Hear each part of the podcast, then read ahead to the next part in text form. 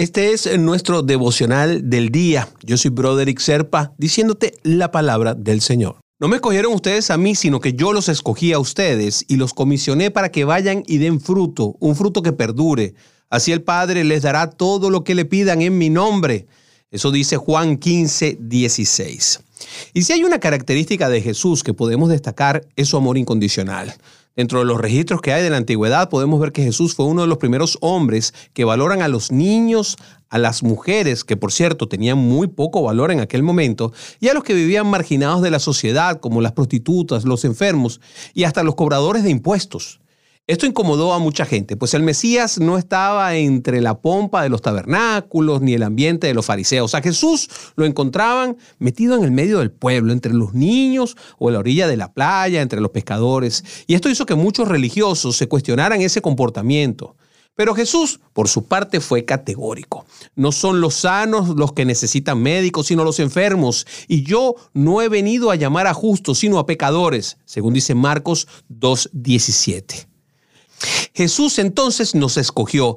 Entre capacitados y justos Dios tendió su mano y nos alcanzó con su perdón. Nos escogió por su gracia, no por mérito, por su amor incondicional. Así como a nosotros, Jesús escogió a aquellos pescadores como sus discípulos antes eh, de que ellos lo escogieran a Él como maestro.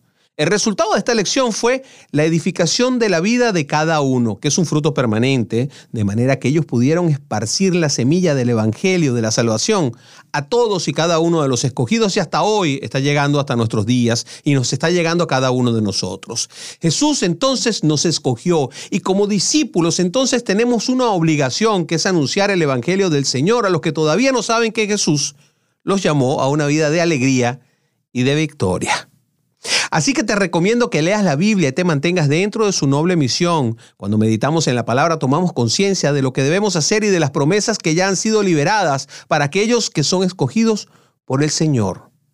Anuncia entonces con gusto la palabra del Evangelio. Cuando compartimos la palabra, estamos ampliando el llamado de Jesús al mundo y hazlo para que el nombre de Jesús sea engrandecido. No lo hagas por tu nombre. Hay que poner su nombre y hay que tomar el poder de su nombre y así podrás lograr grandes cosas al proclamar el único nombre que vale la pena proclamar, que es el nombre de Jesús. Y te invito a orar, hermano.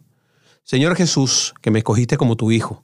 Te estoy muy agradecido por haberme rescatado. Derrama tus favores sobre mí. Dame valor para anunciar tu palabra a aquellos que todavía necesitan oír tu nombre.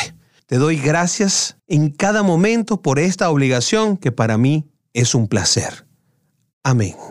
Conéctate conmigo por mi página de Facebook, Broderick Serpa. Ahí estoy a tu disposición durante todo el día.